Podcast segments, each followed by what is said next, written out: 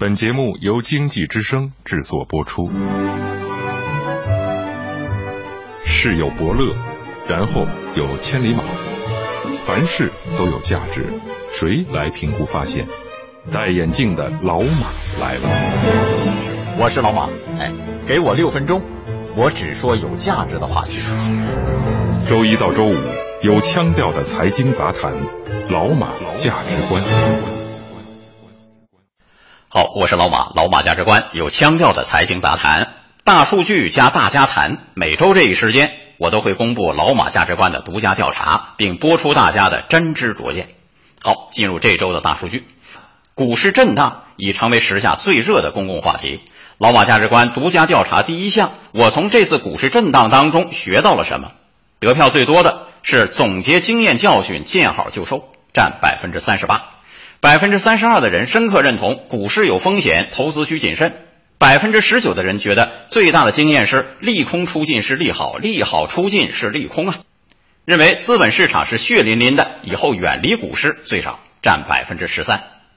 来看大家谈，听众雪莲说，此次股市震荡历史上罕见，可谓史无前例，疯狂、失去理性的上涨和下跌都值得沉思。四哥说，炒股要看长期效果，不在眼前得失。李姐姐说，坚定信心，相信定会渡过难关。似水年华说，通过股市的多空大战，可以让大家更清醒的、更深刻的敬畏市场，认识股市。为未来散户追寻价值投资，按照价值规律行事，起到一个很好的警示作用。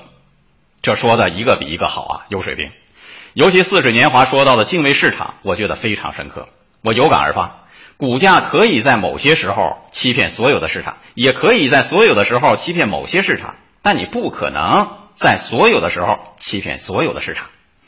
当然，值得一说的呢，还有这个最少选项。大家认可资本市场是血淋淋的，但想从此远离股市的人却并不多。这说明什么呢？这说明大家对股市还抱有信心呐。我在《保卫财富》一书中也写道：“信心乃是诸多经济变量中之牛耳者。若不是信心，股价不可能炒得那么高；如果不是信心，股价也不可能迅速被打回原形。单凭这份信心在。”股市的触底反弹也就为时不远了，也欢迎通过微信公众号“老马价值观”参与大家谈。周一到周五有腔调的财经杂谈，老马价值观。欢迎继续收听老马价值观。还有两项独家调查要公布。这周我说到，医生自己潦草，后果严重，曾造成很多医疗纠纷。很多业内人士认为，这只是因为太忙造成的。那我们的听众认可不认可呢？认为忙顾不上写好字的只占百分之六，认为怕处方流失专门写出天书占百分之二十五，觉得医生自如其人工作不认真的占百分之二十六，投票最多的是保护性医疗制度专门不让病人看懂占百分之三十九，这说明呢我们的医患不信任问题还有待化解！来听大家谈，大朋友小伙伴说人命关天的大事儿为什么那么马虎呢？慢慢走一路，说别老拿医生说事儿了。大夫有几个能正点下班的呀？只要病人有状况，不管是在吃饭还是睡觉，只要一个电话就得去为病人服务。哎，说的很心酸呢。露露说：“我也是一名医生，我理解医生的忙。我的老师医术好，好多人都找他看病，导致他每天下了班写病历就写到凌晨一两点多。没错，医生累，医生辛苦，我们从来不否认，而且非常的敬佩啊，甚至很为医生的辛苦抱不平。”须知，医生的休假权也是劳动法需要保障的呀。不过我提个醒，把病历写清楚是为了防患于未然，避免医疗事故。真有一天，所有医院都推行了电子病历，这个隐患也就自然消失了。接下来公布第三项独家调查：中国式聪明是聪明吗？这项调查显示，将近一半的人不认可那种爱占小便宜式的聪明。即使能发现制度漏洞又怎样呢？它不过是利用漏洞钻空子赚便宜，不可取。那么，真正的中国式聪明是不争，这该怎么解释？